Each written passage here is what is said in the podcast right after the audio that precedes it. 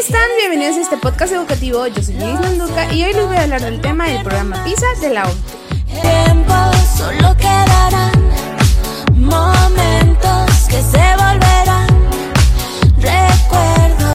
Y bueno, vamos a iniciar con este tema, el programa PISA de la OCDE. Y bueno, ustedes se preguntarán, ¿qué es PISA? Bueno, las siglas PISA es Programa para la Evaluación Internacional de los Alumnos y la OCDE es la Organización para la Cooperación y el Desarrollo Económicos. Básicamente la OCDE hace este programa de la PISA para y cuya finalidad tiene el objeto de evaluar a los alumnos cercanos al final de una educación obligatoria. Y pues para que vean cuánto se ha adquirido y si han adquirido alguno de los conocimientos y habilidades necesarios para la participación en sociedad del saber. Este programa de evaluación internacional PISA fue desarrollado en los años 90, entre lo que fue 1997 y 1999. Y por primera vez fue aplicado en los años 2000 con la colaboración de 28 países miembros de la OCDE, entre ellos nuestro país, México.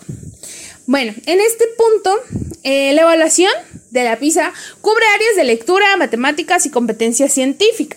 El énfasis de la evaluación está puesto en el dominio de los procesos, el entendimiento de los conceptos y claro que sí, la habilidad de actuar o funcionar en varias situaciones dentro de cada dominio.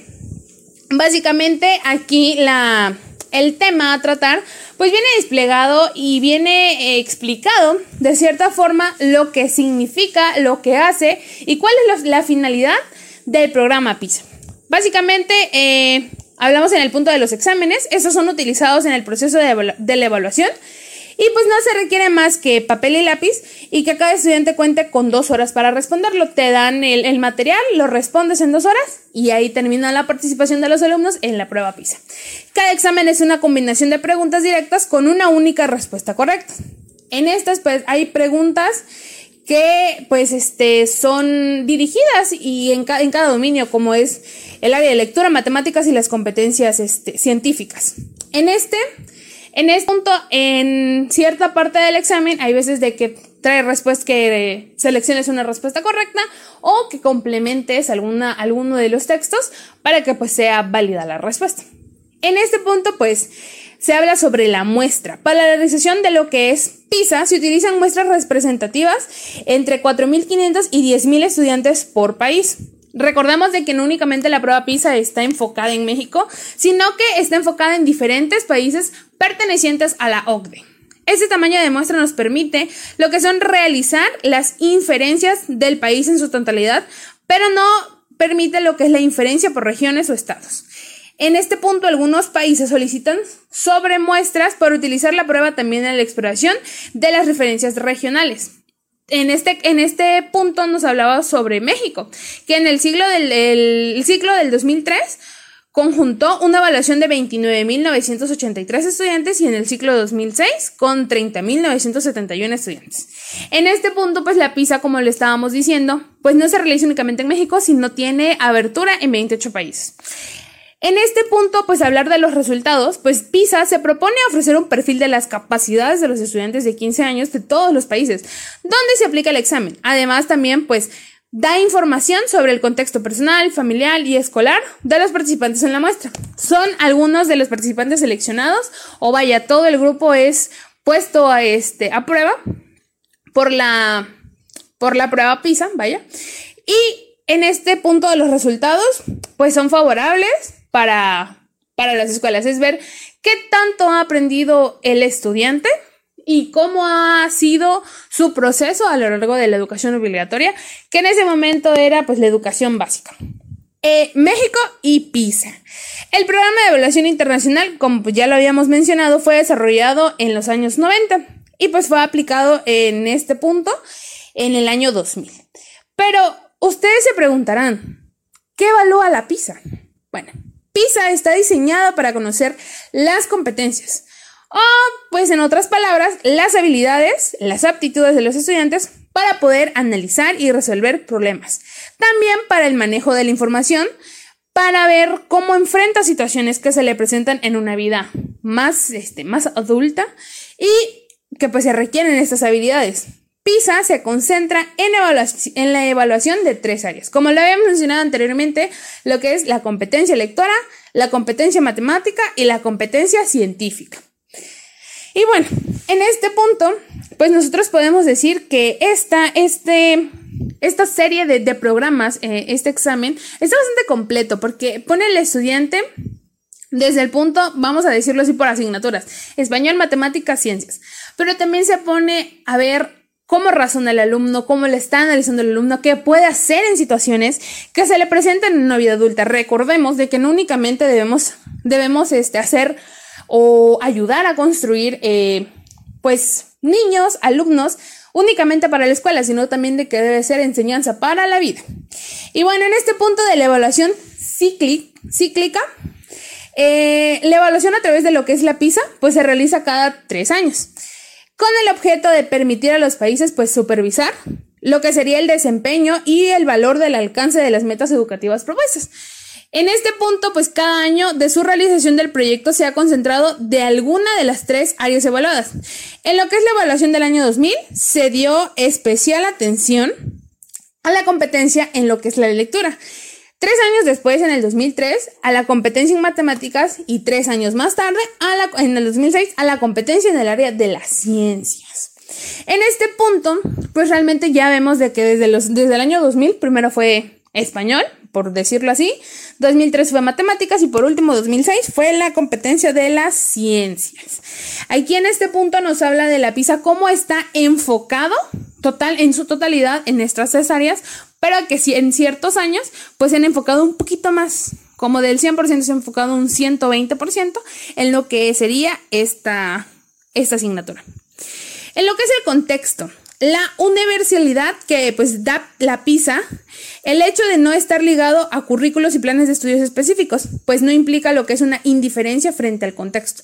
Un cuestionario es dirigido al responsable de cada escuela que permite recabar la información sobre el contexto del estudiante las condiciones de su entorno, su familia, sus ámbitos de estudio y las condiciones de su escuela. En este punto, PISA lo que quiere, lo que quiere hacer es de que pues como no esté ligado a lo que sería un currículum o un plan de estudio, pues estás ciertamente dirigido a lo que sería un responsable para que recabe la información necesaria de cómo se encuentran los alumnos. Recordemos de que aunque estemos en, en un mismo país que es México, pues no tenemos todas las mismas condiciones ni tenemos el mismo contexto para todo. Entonces es de buena manera decirlo así, de que está enfocado en las necesidades y el contexto de los alumnos. Pero, ¿qué es lo que evalúa? Eh, lo, que evalúa lo que es la PISA.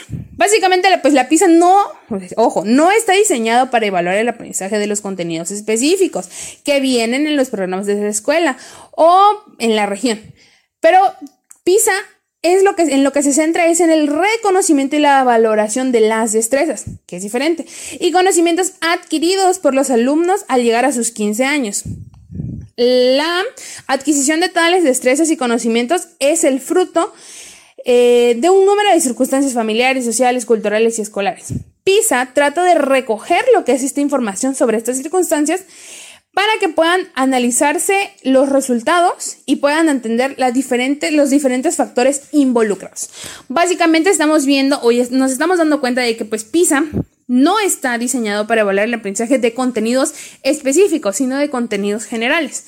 ¿Qué quiere decir con esto? Obviamente cuando tú un contenido general o un contenido de que siempre va a estar contigo es algo que todo mundo sabe. Inclusive si no está en la escuela o si no estudió la persona, lo sabe. Una cosa de que no podemos no, podemos no aprender, para, para verlo así, serían los colores. O sea, los colores, toda persona tiene pues conocimiento de esto. Si a un niño le pones una tarjeta en azul, pues obviamente el niño, estando en preescolar, primaria, secundaria, media superior, universidad, te va a responder que es el color azul. Entonces, o los números.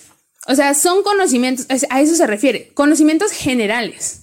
En eso también, pues obviamente, pues entran más, un poquito más de, eso es un ejemplo nada más que di para que podamos entender el contexto de lo que no evalúa la PISA y lo que sí está evaluando, que es un, un conocimiento adquirido a través de los años de estudio. Recordemos de que pues la educación inicial, pues inicia a los tres años, de 3 a 5 o 6 años están en el kinder, de 6 a 12 están en la primaria y de 12 a 15 pues están en, en educación secundaria.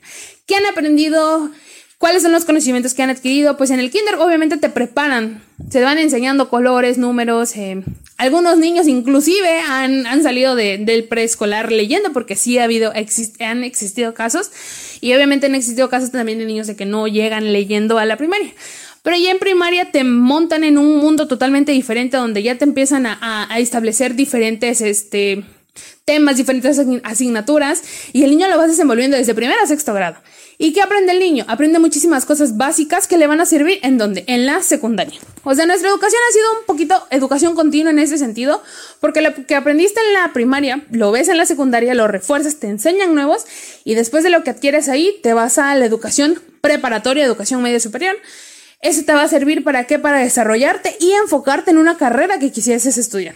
En ese sentido, la preparatoria, existen diferentes tipos de modelos educativos en los que se enfoca la preparatoria y si escoges una, un área en específico, pues te centran en eso y te eh, aplican todo lo que saben. Después de eso, ya te vas a una carrera que esté enfocado en lo que hayas visto o no en la preparatoria y te desenvuelves con una licenciatura.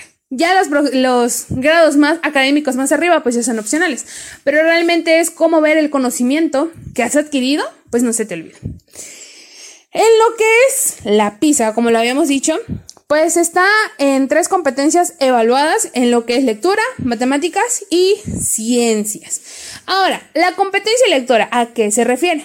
En esta, pues en la evaluación de la competencia lectora se toman en cuenta las habilidades del alumno para acercarse a textos de diferente índole, que la prueba agrupa en dos categorías, que sería los textos en prosa continua y los textos en prosa discontinua.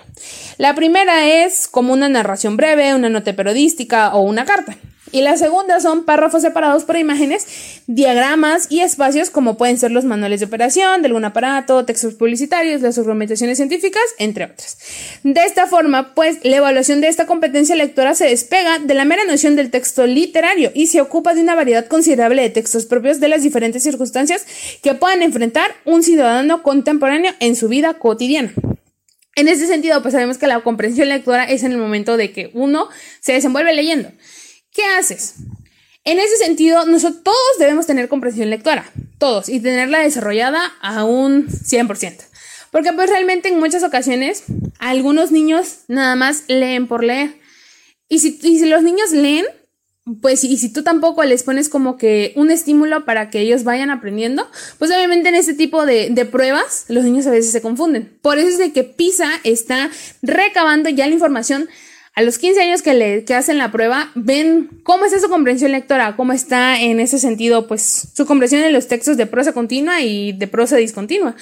¿Qué es lo que están haciendo? En este, en este punto, pues los textos utilizados para los reactivos del proyecto PISA corresponden a diferentes situaciones y contextos, tanto privado como personal, en este caso la novela, la carta, la biografía, autobiografía, los públicos que son los anuncios, los documentos, los laborales, los educativos, y pues en esta parte la inclusión de esta variedad de contextos tiene que ver con el compromiso de la PISA para obviamente pues valorar las competencias en relación directa a la solución de problemas de la vida práctica y para ello es fundamental la capacidad de comprender funciones y circunstancias a que, se refiere con los materiales que leen. ¿Por qué? Porque el niño pues tiene que aprender a leer, tiene que aprender a comprender lo que está leyendo, analizarlo, reflexionarlo y luego partir de ese punto. Y pues en este punto es muy importante, todos debemos, todos debemos aprender a leer, debemos saber, este, racionar, por decirlo así, un texto para saber qué estamos aprendiendo. Después de eso nos vamos con la competencia matemática. Pues en este punto la competencia matemática pues implica obviamente la capacidad de un individuo para identificar, para entender el papel de las matemáticas que tienen en el mundo. En este punto, pues obviamente la, el concepto general de una competencia matemática se refiere pues a la capacidad que tiene el alumno para poder razonar, analizar, comunicar, entre otras, las operaciones matemáticas. Es por lo tanto que en este concepto, pues es meramente el conocimiento de la terminología y las operaciones matemáticas. En esto pues implica la capacidad de utilizar el razonamiento matemático en la solución de problemas de la vida cotidiana. Básicamente pues sabemos de que existe eh, matemáticas y el razonamiento lógico matemático. En este punto, PISA ¿qué quiere hacer? No única, o sea, dense cuenta de que no, única, no quiere ver qué tanto es lo que aprendió el niño. O sea, a ver, de las fracciones, ¿qué tanto me aprendiste? No. Lo que él quiere ver, la competencia que dejó justamente estos temas al niño para poder resolverlos en su vida cotidiana. Porque realmente son operaciones básicas. En lo que es educación primaria y secundaria se ven las matemáticas básicas. Ya cuando te vas a un grado un poquito más grande y las personas que son en una licenciatura enfocada en matemáticas, obviamente ya ven la otra cara de matemáticas, el álgebra, cálculo, etc. Pero aquí son competencias que desarrollan el niño para qué? Para la vida. Y eso es un punto a favor en lo que sería la prueba PISA. En este, los contenidos de la evaluación de la competencia matemática pues abarcan problemas de cantidad, espacio, forma, cambio, relaciones y probabilidad. Los temas matemáticos que se plantean están situados en diferentes contextos o situaciones. En este, pues se abarcan en cuatro situaciones, como la personal, la relacionada con el contexto inmediato de los alumnos, las actividades diarias, la situación educativa o laboral y la que está relacionada con la escuela o el entorno de trabajo. En este también entra la situación pública relacionada con la comunidad. Son los, los textos donde vienen, este, donde le plantean al alumno situaciones para que él las pueda resolver, tanto de un ámbito matemático como el razonamiento matemático. Por último tenemos la competencia científica. De acuerdo con la definición, pues este, de especialistas convocados por la UD, la competencia científica incluye los conocimientos científicos y el uso de que estos conocimientos hagan a un alumno eh, capaz de identificar preguntas, adquirir nuevos conocimientos, explicar los fenómenos científicos y obviamente sacar conclusiones basadas en evidencias sobre asuntos relacionados con la ciencia. ¿Qué hacer? con lo que es PISA para evitar el enfoque reduccionista en la evaluación de la PISA.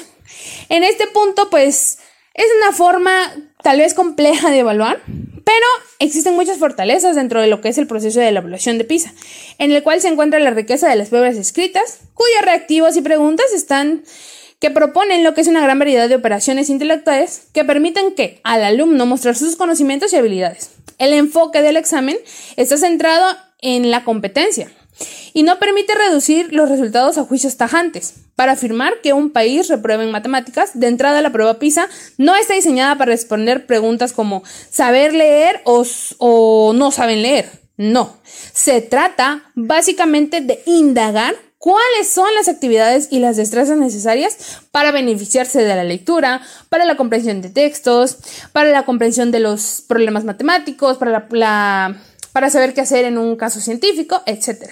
En este caso, ¿qué quiere la prueba PISA?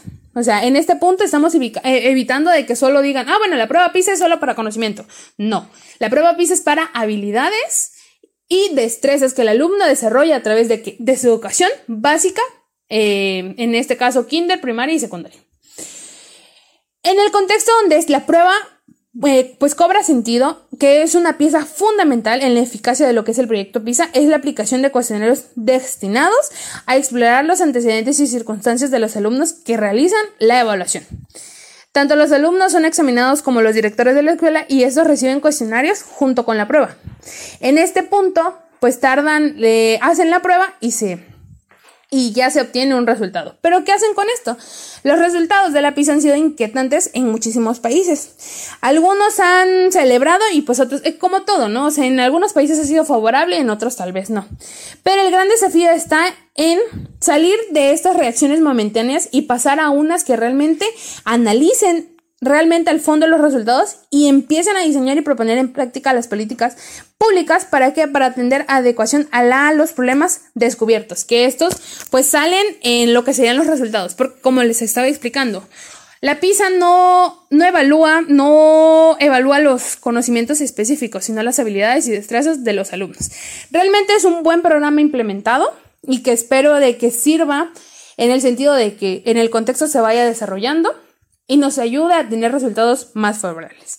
De mi parte sería todo. Muchísimas gracias por escuchar este podcast educativo y este tema del el programa PISA de la AUDE. Que estén bien. Buen día.